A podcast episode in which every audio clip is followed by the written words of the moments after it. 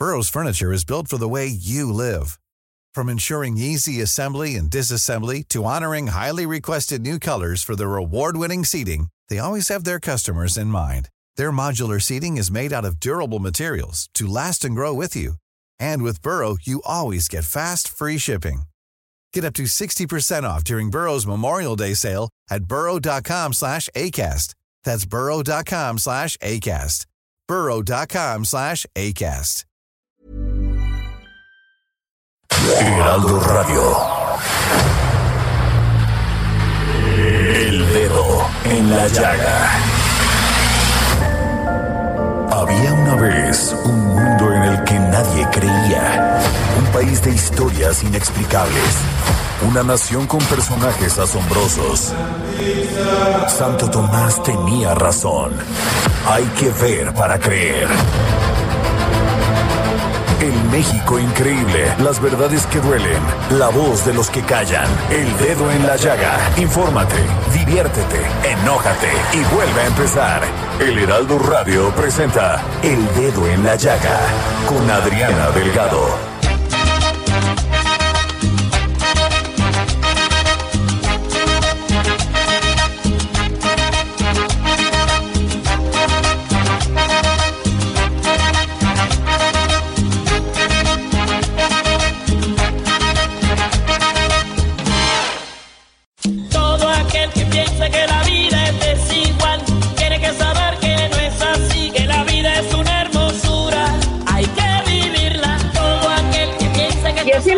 Este dedo en la llaga escuchando esta canción interpretada por Celia Cruz, La vida es un carnaval. Todo aquel que piense que la vida es desigual tiene que saber que no es así, que la vida es una hermosura, hay que vivirla. Y sin duda, la letra de esta canción hay que escucharla muchas veces, porque eso nos va a permitir reflexionar sobre que este año no fue mal y no lo va a ser el que sigue, que todo está en nosotros mismos como veamos las cosas. Nos dio oportunidad de reflexionar, de analizar, entre ellas el convivir con nuestros seres queridos y la ausencia que nos permitió reforzar el amor que sentimos por ellos y por la humanidad. Así nos vamos a escuchar a Celia Cruz en este dedo en la llaga. siempre es cruel, tiene que saber que no es así, que tan solo hay momentos malos y todo pasa. Todo aquel que piensa que esto nunca va a cambiar, tiene que saber que no es así, que anda tiempo buena cara y todo cambia. Y nos vamos a poner el dedo en la llaga con Denise Cuadra. Gracias, Adri. Vamos con la información. A partir del primero de enero estará prohibida en la Ciudad de México la comercialización, distribución y entrega de plásticos de un solo uso, es decir, artículos como cucharas, cuchillos, mezcladores, platos y popotes desechables, con excepción de aquellos utensilios que puedan ser compostables. Lo anterior debido a que en enero de 2021 entra en vigor la reforma a la Ley de Residuos Sólidos del Distrito Federal que busca reducir el impacto ambiental que producen los plásticos. El próximo viernes primero de enero, los bancos que operan en el país no darán servicio en las sucursales, mientras que el día 31 de diciembre operarán de manera normal. Esto de acuerdo con las disposiciones oficiales de la Comisión Nacional Bancaria y de Valores.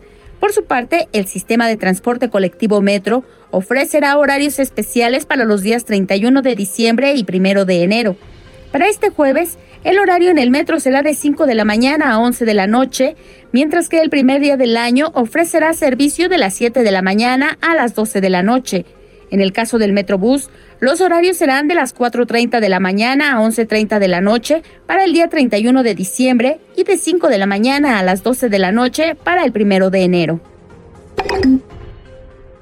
Este martes inició en Argentina la aplicación de la vacuna rusa Sputnik 5 contra la COVID-19. Esto luego de que el país sudamericano recibiera el pasado jueves unas 300.000 dosis de la vacuna elaborada en Rusia como parte de un primer cargamento que se ampliará en enero a 5 millones y a otros 14.7 millones en febrero. De acuerdo al último reporte oficial, Argentina acumula más de 1.578.000 casos positivos de coronavirus y más de 412.500 muertes por COVID-19. Hasta aquí la información. Muchas gracias. ¿Quién no lo ha leído? Destacado profesor y divulgador de la escritura creativa. Escritor, traductor de libros Los seres huecos de Guillermo del Toro y Chuck Hogan. ¿Quién no ha sentido miedo, pasión, esperanza también? Porque hay que recurrir a nuestros miedos muchas veces para saber dónde estamos. Alberto Chimal, ¿cómo estás? Hola, ¿qué tal? Muy bien, muchas gracias. ¿Cómo estás tú? Muy bien, Alberto. Oye, te saludo de nuevo aquí en el dedo, en la llaga, y te agradezco muchísimo que nos tomes esta llamada, porque ya nos tuvimos la oportunidad antes de la pandemia de poder estar frente a frente. ¿Cómo ha cambiado tu vida con esta pandemia? Ay, pues ha, ha cambiado bastante, ha tenido sus altas y sus bajas, sobre todo con el pues con el con el encierro, ¿no? Pero también con eh, pues el estar viendo cómo cómo eh, el mundo de alguna manera se transforma, pues de manera de formas que no lo no lo esperábamos. Creo que todo eso ha sido un golpe muy fuerte para muchas personas y, bueno, ni modo, hemos tenido que aprender a vivir con ello. Tú eres un gran creador, un gran escritor. ¿En qué te inspirarías o has preparado alguna nueva obra en estos tiempos de pandemia? ¿Qué, qué te dice? Mira, sí estaba escribiendo y, por supuesto voy a seguir haciéndolo. Creo que, que lo que me dice a mí la pandemia, digo, aparte de, por supuesto, de la, de la necesidad de, de cuidarnos, la necesidad de combatir la desigualdad, de eh, combatir diversos problemas que ya tenemos aquí presentes es también el recordar que, que el destino humano pues de nuestras sociedades, de nuestros países, pues es, es en, muchos casos impredecible, es, puede, puede desviarse en direcciones que no prevemos. Y creo que eso es algo que voy a tener que, que, tomar en cuenta eh, para proyectos futuros. Voy a escribir eso, de cómo cambia la, la realidad tan rápidamente como ha cambiado este año. El amor, Alberto, y yo te lo pregunto porque tú eres, este, al, pareciera que en tu narrativa eh, los sentimientos, eso me parece a mí por lo menos, estuvieran un poquito no tocados. ¿Qué te dice el amor en estos momentos?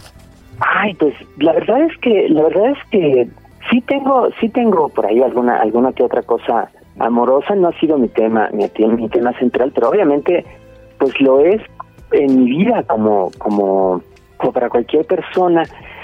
Y lo que creo que nos puede salvar en una situación como la que estamos viviendo es justamente pues como ese afecto que podemos tener por otros seres humanos, tanto por aquellos que están cerca de nosotros, nuestras parejas, nuestros hijos, eh, nuestro entorno cercano, como la conciencia de que de que vivimos en comunidad, de que no vivimos solos.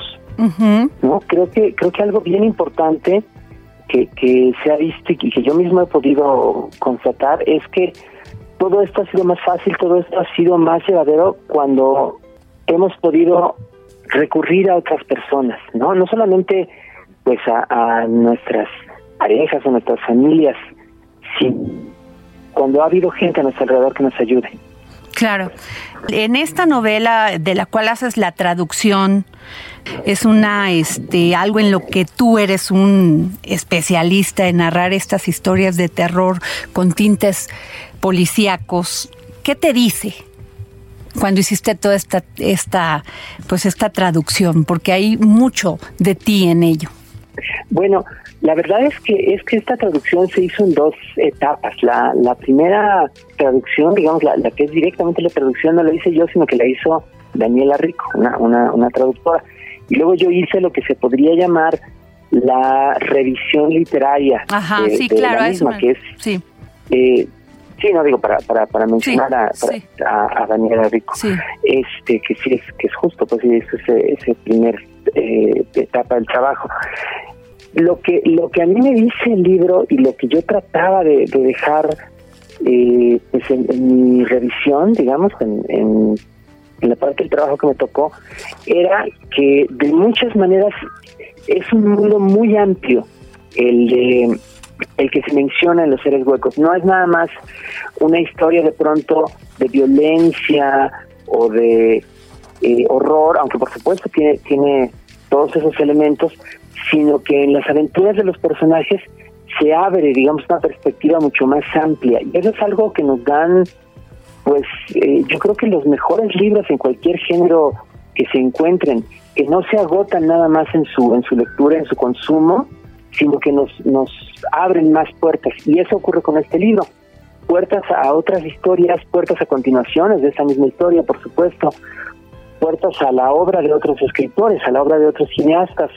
Eh, entonces creo que creo que eso es bien interesante y eso para mí fue una una serie de descubrimientos muy atrayentes en el libro, pues que las personas que se interesen, digamos, como nada más en la en la historia, en, en la acción, etcétera, pues lo van a tener, pero pero quien casi creo yo cualquier persona se va a encontrar de pronto con esos guiños, esos eh, sugerencias de algo más rico, más eh, eh, variado, que está un poco más allá de lo de lo de lo inmediato, ¿no? Y que está colocado allí por los mismos autores.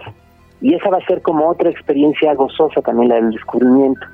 Oye, en, en la novela La Torre y el Jardín, que fusionan la naturalidad del género fantástico con la ciencia ficción, eh, y que lo dijo Edmundo Paz Soldán, que no es cualquiera, este, describe esta parte tuya impresionante sobre un ser este que además me imagino que cuando estás te, te quiero preguntar sueñas todo lo que escribes no lo sé, porque hay veces que no recuerdo mis sueños, pero yo sospecho pero que... cómo que- cómo te brota toda esta de veras es que sí me, me impacta. Cómo te brota esta creatividad para para imaginar estos estos seres fantásticos que con de los que hablas Ay, la verdad es que es que siempre me ha gustado desde, desde pequeño, desde antes de saber que existía la, la escritura como oficio, lo- lo- la literatura, siempre me ha gustado como, como jugar con la imaginación. Creo que es algo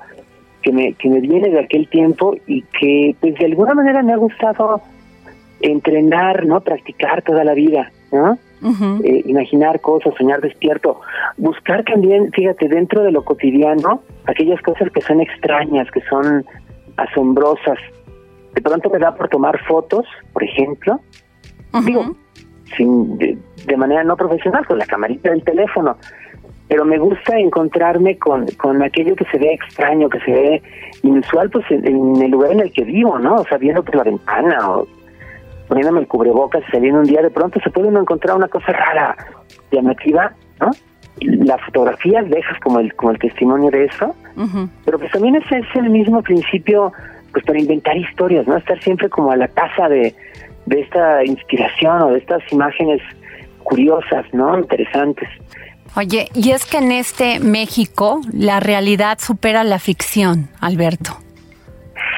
Yo creo que yo creo que no entenderíamos la realidad ni en México ni en ninguna otra parte si no la convirtiéramos un poco en ficción, o sea, no no tanto no necesariamente en inventarla o falsearla, sino en convertirla en una historia, en, en convertirla en un en un relato, ¿no? Todas las eh, formas en las cuales entendemos la realidad, nuestra realidad eh, nacional o nuestra realidad personal, pues pasan por por hacer la historia, ¿no? Desde el niño que que llega platicando de cómo le fue en la escuela hasta la persona anciana que, que trata de preguntarse cómo fue su vida, ¿no? Siempre estamos inventándonos historias.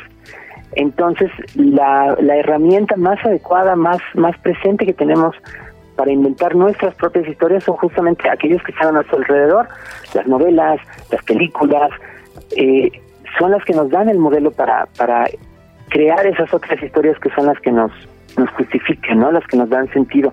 Entonces yo creo que una cosa no está peleada con la otra, la realidad con la, con la ficción más bien son como, como hermanas, son como complementarias, se ayudan la una a la otra. ¿Cuál es la última fotografía que tomaste que te impactó y que dices, híjole? Fíjate, estaba esa, si alguien se interesa puede buscar mi, mi cuenta de Instagram del de esa red, porque ahí las, ahí las voy poniendo. Ajá. Estaba yo sentado en un despacho para hacer un trámite y este y una persona estaba sentada, digamos, viejitos, ¿no? Con, con cubrebocas y todo, en un sillón y en la pared, este, sin que la persona le prestara atención, se proyectaban el, el reflejo de la luz de afuera Ajá. a través de una ventana, pues de una especie de vitral que había ahí en ese en esa oficina y lo que se veía era que en la pared detrás de la persona había como un resplandor de colores Ok. y esa persona no le prestaba la menor atención y yo me quedé fascinado, le tomé así discretamente la foto. Ajá.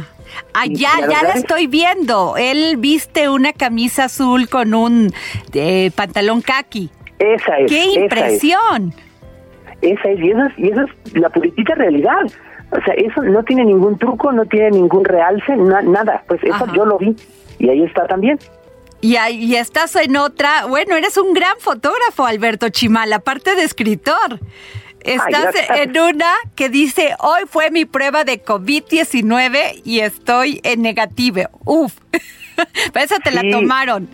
Esa me la tomó, esa me la tomó mi esposa. Ay, ¿Qué tal? Y hay otra que es maravillosa, que describe este México entre nube, entre nube negra, entre y al fondo hay como eh, de- ahora sí que detrás de la oscuridad la luz. Sí.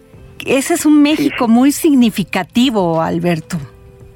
México sí, gris. Sí, la verdad es que la verdad es que siempre estamos, creo yo, en este país mo- moviéndonos así, pues, ¿no? De la de la oscuridad hacia la luz, somos como, ay, pues somos como muy melodramáticos de pronto, ¿no? Este, damos como estos de bandazos así tremendos y, y tenemos como toda esta pasión ahí ahí metida, ¿no? Este que, que de pronto hasta no sabemos por dónde sacarla.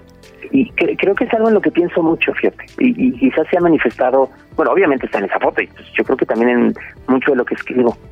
Oye, pero yo quiero regresar al, al amor, porque sí me contestaste, pero ¿has, has escrito poesía? ¿Escribes algo y dices, híjole, este no soy yo? ¿Eh? ¿O has escrito Este- algo que lo rompes y dices, no, no, no, va a ir en contra de lo que siempre ha sido mi narrativa? Mm, digamos que sí he roto cosas o las, o las he borrado de la computadora cuando digo, pues la verdad es que eso no sale bien. No, no, no funciona, no, no tiene sentido seguirlo trabajando.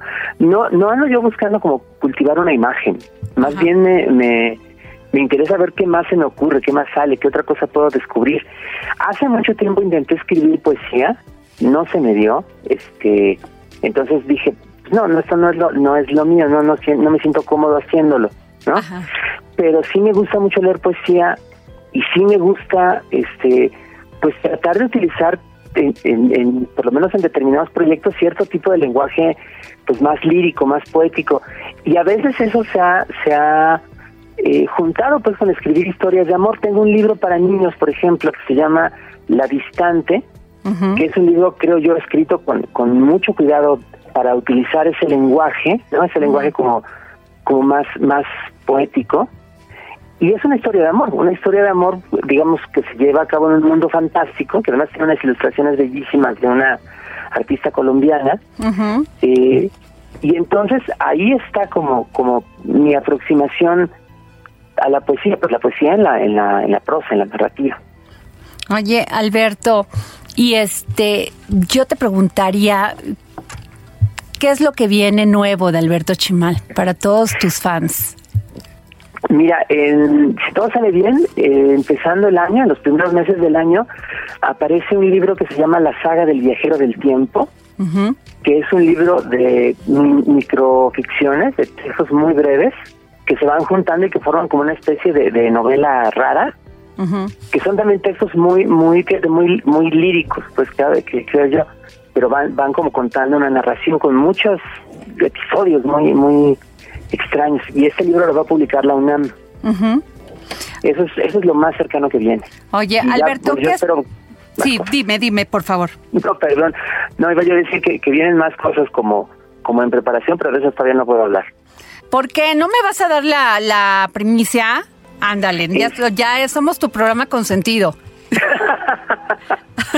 Ay, es que todavía, es que todavía no sé exactamente cómo, cómo van a salir. O sea, digamos, hay cosas que están ya como buscando por, por dónde, ¿no?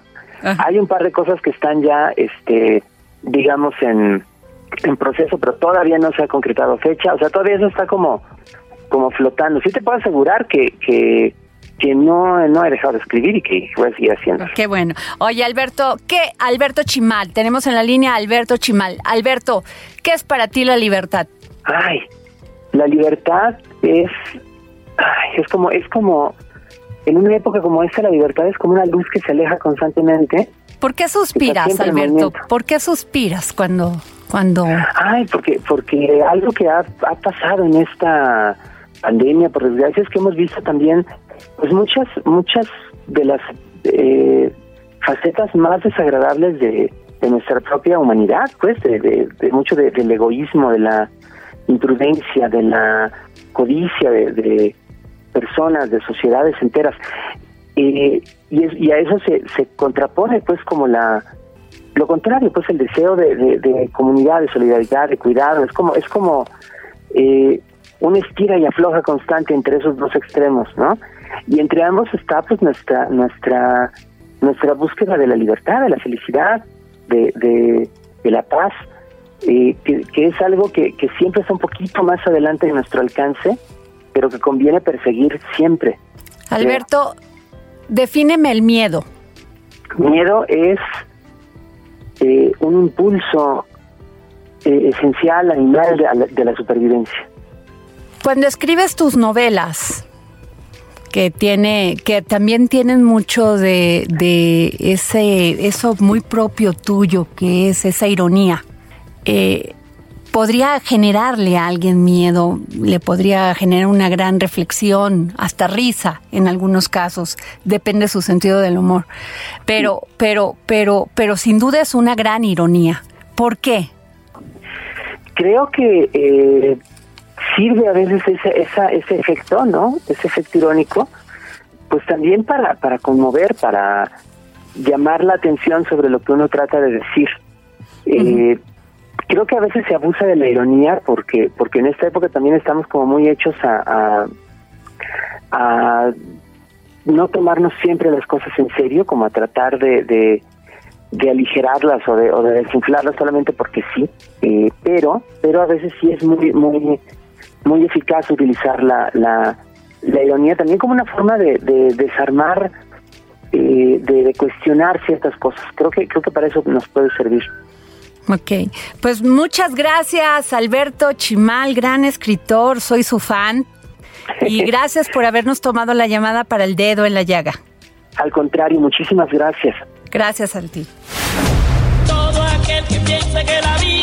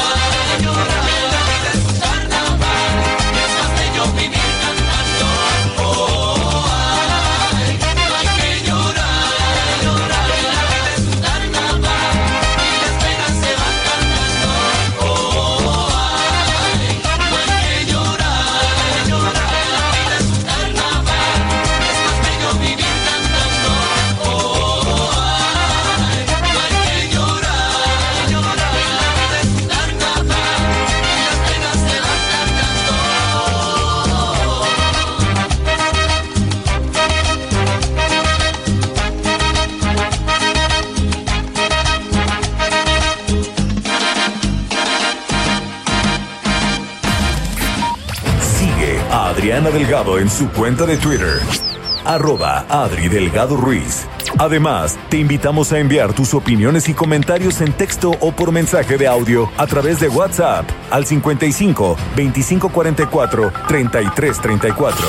Y si quieres escuchar El Dedo en la Llaga de El Heraldo Radio, en cualquier momento y donde quiera que te encuentres, descarga el podcast disponible en Spotify y iTunes.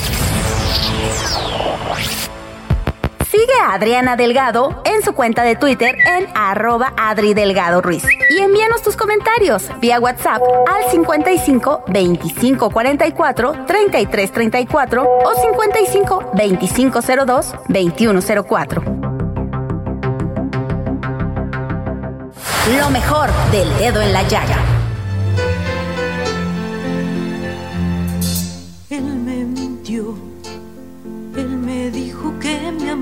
Y no era verdad.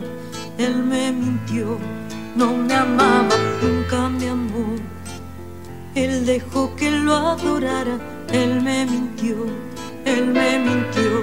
Era un juego y nada más. Era solo un juego cruel de su vanidad. Él me mintió.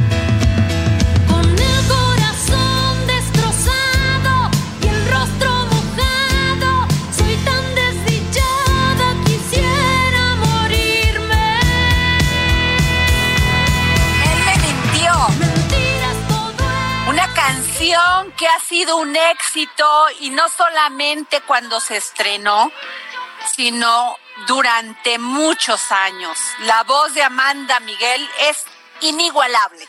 Goza de una voz poderosa. Es una cantante reconocida por su manera única y explosiva de interpretar sus grandes éxitos. También por su exuberante belleza, a mí la verdad les puedo decir que su cabello siempre fue un tema y dije, ¿cómo no lo tengo así? Su aguda voz y por conquistar escenarios a lo largo de su carrera de 40 años, 40 años en ciudades de toda América. Y no solamente América, en el mundo entero. Reconocida como una de las mejores intérpretes de la balada en español, ha sido acreedora de innumerables reconocimientos y discos de oro y platino en diversas latitudes. Nació en Patagonia, Argentina, en un pequeño pueblo galés llamado Gaimán, en la provincia de Chubut. Amanda tuvo una niñez llena de amor de sus padres Ángel Raúl Miguel y Ana Delia Sanz. Su pasión por la música era obvia. A los cuatro años comenzó a estudiar piano y eso la hizo fuerte, poderosa, para salir adelante en la vida. Gracias, Adriana. Yo pienso que tengo una bendición muy grande de, Dios, por supuesto, a quien le agradezco cada minuto, cada, cada día que me, me regala, porque de alguna manera yo he cantado canciones que, que las he llevado en mi corazón ante cualquier cosa que me ha sucedido en pareja o sola, este, o como mamá, porque mis canciones son sinceras, son de corazón, son no son canciones que están inventadas para para ver si tengo éxito o no, sino que son de la vida misma, lo que pues a mí también me ha tocado como a todas las mujeres que nos están escuchando y quizás algunos hombres también, seguramente aunque tengo muchos fans que son hombres, que han vivido exactamente lo que yo canto en mis canciones, porque lo que yo canto en mis canciones es real. Son son letras son poemas mis letras. O sea yo yo he cantado y por eso estoy tan contenta porque cuando presento un show todo mi repertorio eh, eh, me hace sentir muy muy contenta porque yo no he grabado nada que no me haya gustado o o yo no me haya identificado con con, con mi repertorio Oye, eh, Amanda, tú y yo tenemos algo en común. ¿Sabes qué es? Nacimos el, el primero de junio. Día maravilloso. Ah. Somos geminianas. Sí, sí, qué Ay, bárbaro, qué signo tan eh, dual. Yo soy muy dual, yo soy o sí o no, no tengo término medio. eh, a veces me cuesta mucho eh, tratar de llevar la fiesta en paz cuando hay algo que no, no lo acepto, ¿verdad? Este, mm, no sé cómo seas tú, pero yo soy, yo no puedo ser ni, ya sabes, el ni, que no es ni, ni sí ni no, el ni. ¿no? Entonces, este, sí, sí me ha costado mucho y sobre todo este, en la vida así de, cotidiana y en el escenario sobre todo me doy cuenta que, que tengo una dualidad tremenda porque cuando no estoy en el escenario yo soy una persona más que normal. Pero cuando me subo al escenario, híjole, ahí soy más viva que nunca. Ahora, cuando amamos, amamos y nos entregamos profundamente. Sí, sí, somos súper leales, eh, somos las mejores amigas, no somos del chismerío, no somos de, de este, me dijo y le dije y, me, y nos dijeron, y pero soy muy, muy, muy, este, o sea, mis amigas, yo tengo pocas, pero en mí confían porque soy una persona seria. No me gustan los rollos, no me gustan las historias, no me gustan las mentiras, no me gusta la violencia. Este, soy muy recta, la verdad. Me Te voy a decir, así. Te voy a decir como dicen en Veracruz de donde yo soy, que no te gusta la faramaya. Sí, faramaya, exactamente, no me gusta. No me gusta de nadie, ni de un gran artista, ni de una persona X no me gusta, me gustan las personas sencillas, las personas que son sinceras, que no, no están, pues no me gusta el aparente, ¿no? o sea, el ser una persona y, mostrar ser otra, ¿no? Porque, porque no, no debe de ser así. Y siempre ser sencillo y humilde y agradecido, que es lo más bonito. Amanda, tú decidiste quedarte a vivir en México. Decidiste que este fuera tu, tu segundo país, porque uno lleva el primer país en el alma. Claro, yo nací en la Patagonia y para mí mi país es la Patagonia, pero también es México, porque yo decidí hacerme mexicana, que todavía tiene más valor que haber nacido de alguna manera accidentalmente en algún lugar, porque para decidir nacionalizarte tenés que tener mucha decisión. Eh, hay mucha gente que vive toda la vida en algún país y nunca se nacionaliza, ¿viste? Pero en mi caso, este, yo tengo un gran agradecimiento por México porque yo llegué muy jovencita a México y me hice Amanda Miguel en México, mi público es mexicano y México me abrió las puertas de una manera que yo me enamoré, o sea, mi corazón este le pertenece a México y al público de México que es quien realmente me hizo Amanda Miguel. Este, entonces eh, cuando yo llegué a México, después de haberme ido de la Patagonia, primero hice una escala grande en Buenos Aires, que es donde conocí a mi marido. Yo en Buenos Aires nunca me terminé de hallar, la verdad. Siendo de la Patagonia, imagínate qué gran cambio, como también existe en México, existe la gente del interior, que cuando va al DF, pues no se halla, ¿verdad? Este, a mí me pasó más o menos lo mismo. Yo en Buenos Aires no, no me hallaba, o sea, no en una, ciudad muy muy este acelerada pues para para donde yo venía. Y en México encontré esa paz porque México cuando yo llegué era otro México.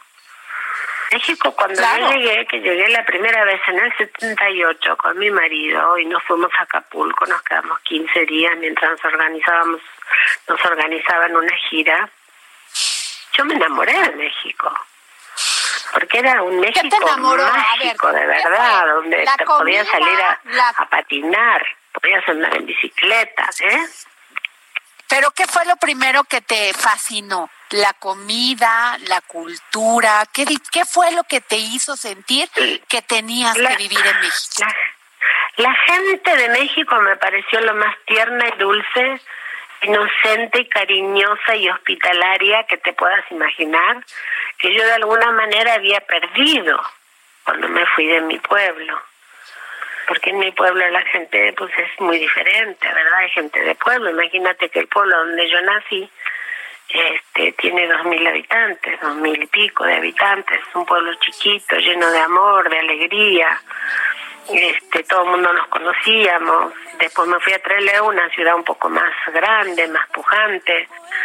Eh, pero no se podía comparar con Buenos Aires. Y, y México, bueno, la grandeza de México lo sabemos, tremenda, pero la gente siempre, en, y en aquella época más que nunca, era tan amorosa.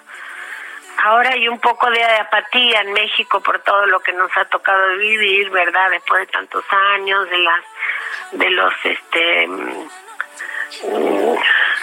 desencantos que le ha tocado vivir a la gente, pues ha agarrado un poco de apatía, pero aún así, tú hablas con la gente en México es amorosa, Sí, es, sí, sí, somos los más y somos los más, somos trabajadores, salimos a la calle a dar lo mejor de nosotros.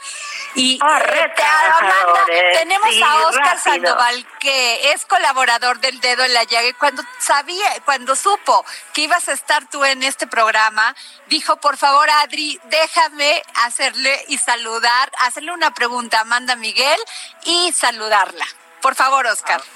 Amanda, yo tengo que empezar diciendo que soy de los que no tiene vergüenza decir, me he desgarrado el alma cantando. Y te voy a decir una cosa, por ahí me pregunta, ¿no? Hay veces malvadas que estamos con amigos y demás, que cantamos y que tratamos de imitar esa pasión con la que tú cantas, a veces porque sentimos y a veces solo porque pues nos hace sentir, ¿no? Y no te despertamos, te hace sentir que estemos siempre cantándote con esa pasión.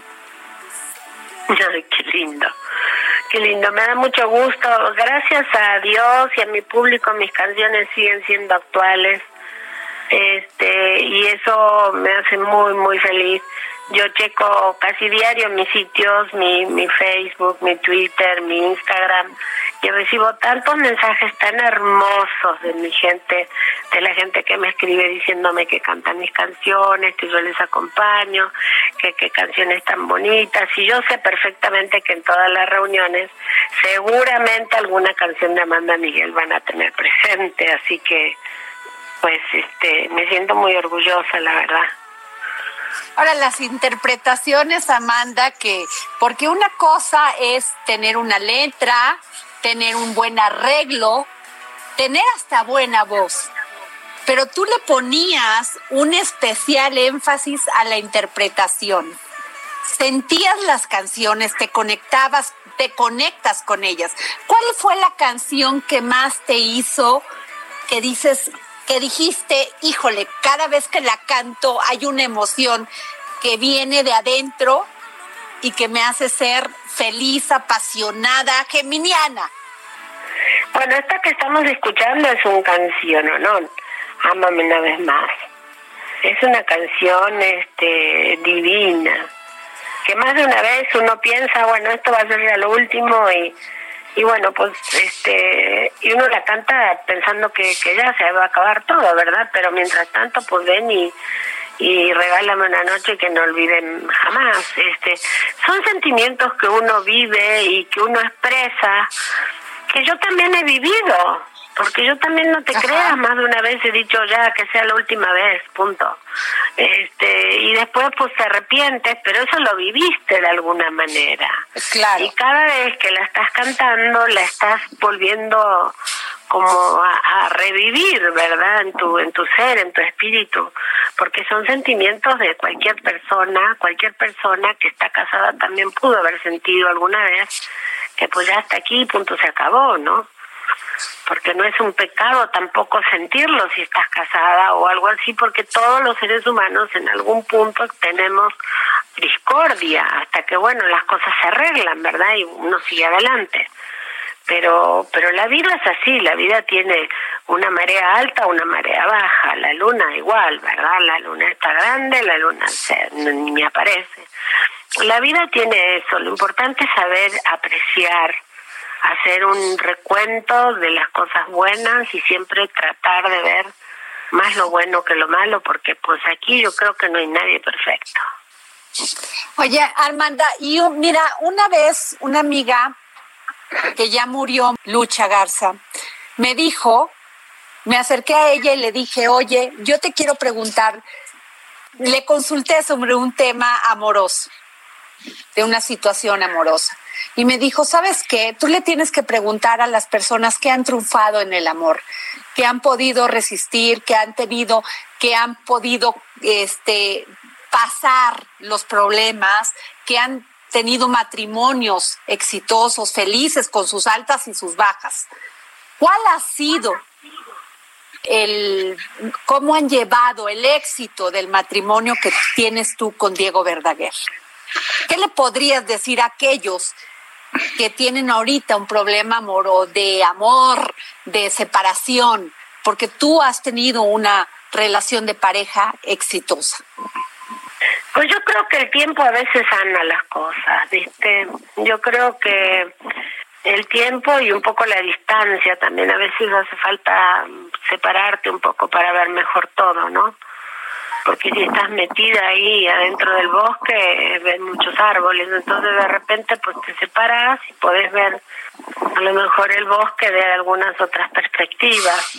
Y eso de, de poder este ver el bosque de otras perspectivas también puede ser que te dé la opción verdad de, de tomar un poco de aire de, de, tomar fuerza de analizar mejor las cosas porque mucha gente incluso se separan amándose y es terrible es, es, terrible separarte amándote porque el problema quizás fue más fuerte que el amor, pero uno también en esta vida tiene que aprender a perdonar, ¿viste? Porque si no te vuelves loco.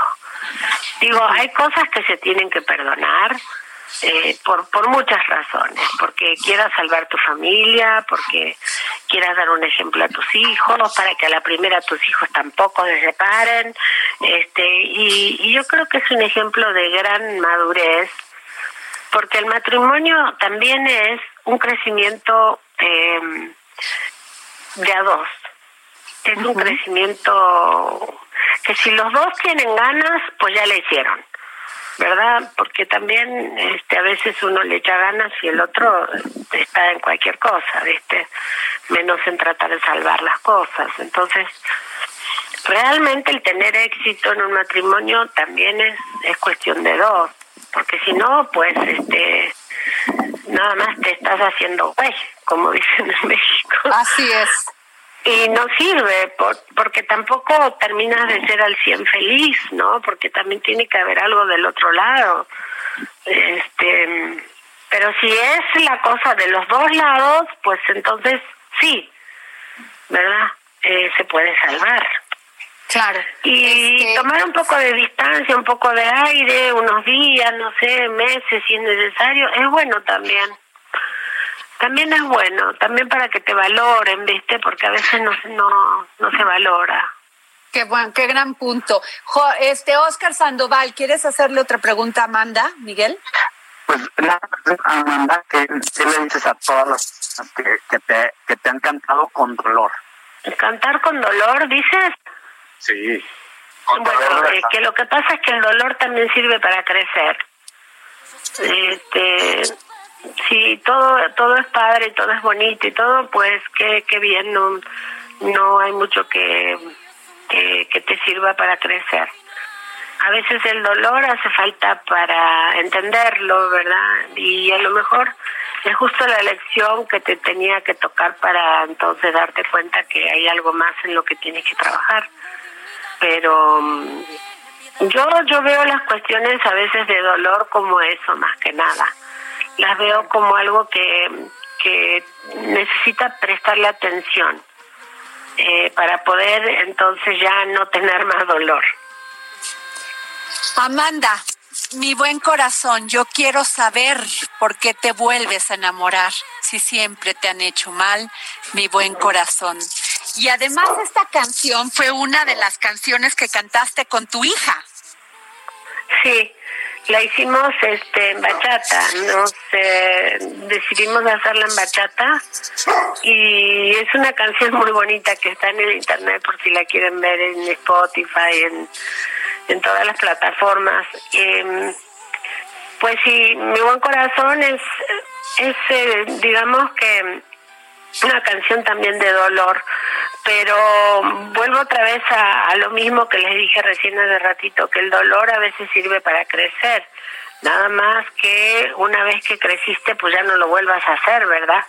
Porque si ya aprendiste algo, pues no vuelvas a caer en el mismo punto.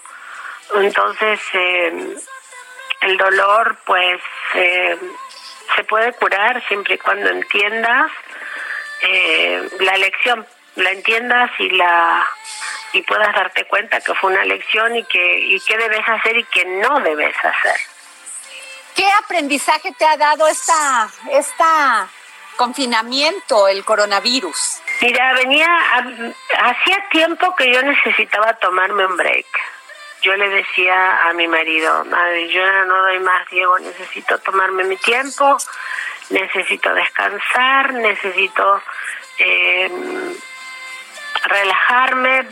Traía mucha, muchísima tensión, Adriana este, me había mandado unas giras impresionantes con mi marido por acá por Estados Unidos y yo de verdad quedé de cama. Este, y este año, a principios de año, volvía el panorama a plantearse de la misma manera. Entonces, este, yo me resistí completamente y decidimos hacer como seis fechas nada más en el comienzo del año. Y qué bueno, por un lado, porque quedaron dos de esas seis que no pudimos cumplir por, por, por esta... Eh, esta eh, del coronavirus. Quedaron dos fechas en Chicago y en Minneapolis, este, en, no, perdón, en Indianápolis, que no pudimos terminar de concluir porque se, en marzo se acabó todo. Y bueno, en la fecha que yo sigo este, pasándomela muy bien, yo me quedé aquí en Los Ángeles porque me agarró acá.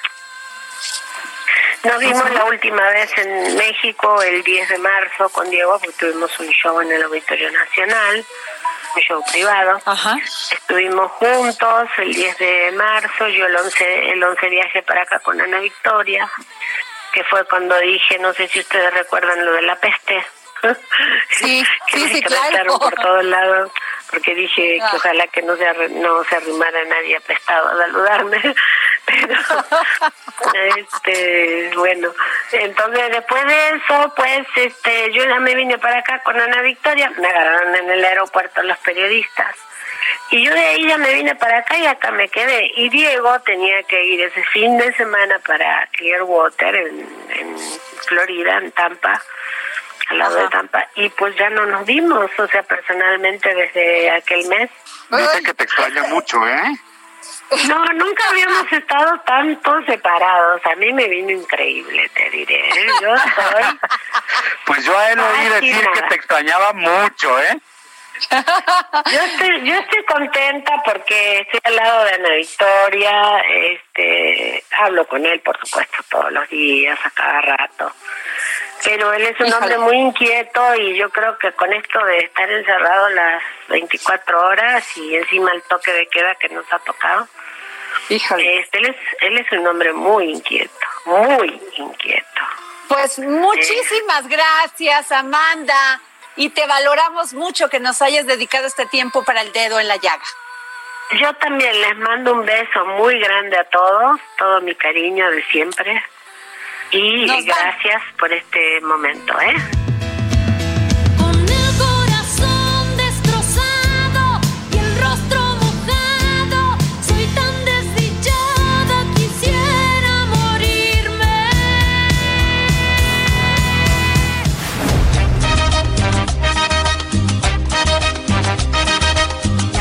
Muchas gracias por escucharnos en estos días. Les dejo mi cariño, mi aprecio y que la vida y la salud nos acompañe.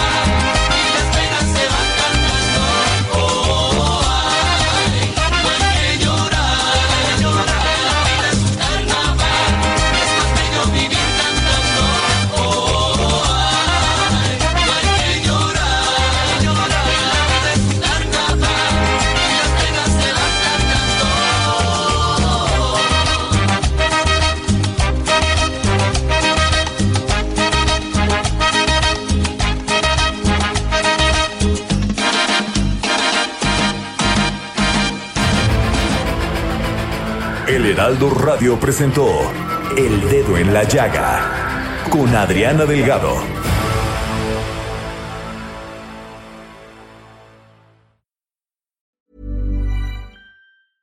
Even when we're on a budget, we still deserve nice things. Quince is a place to scoop up stunning high-end goods for 50 to 80% less than similar brands. They have buttery soft cashmere sweaters starting at $50, luxurious Italian leather bags, and so much more. Plus, Quince only works with factories that use safe, ethical, and responsible manufacturing. Get the high-end goods you'll love without the high price tag with Quince. Go to quince.com/style for free shipping and 365-day returns.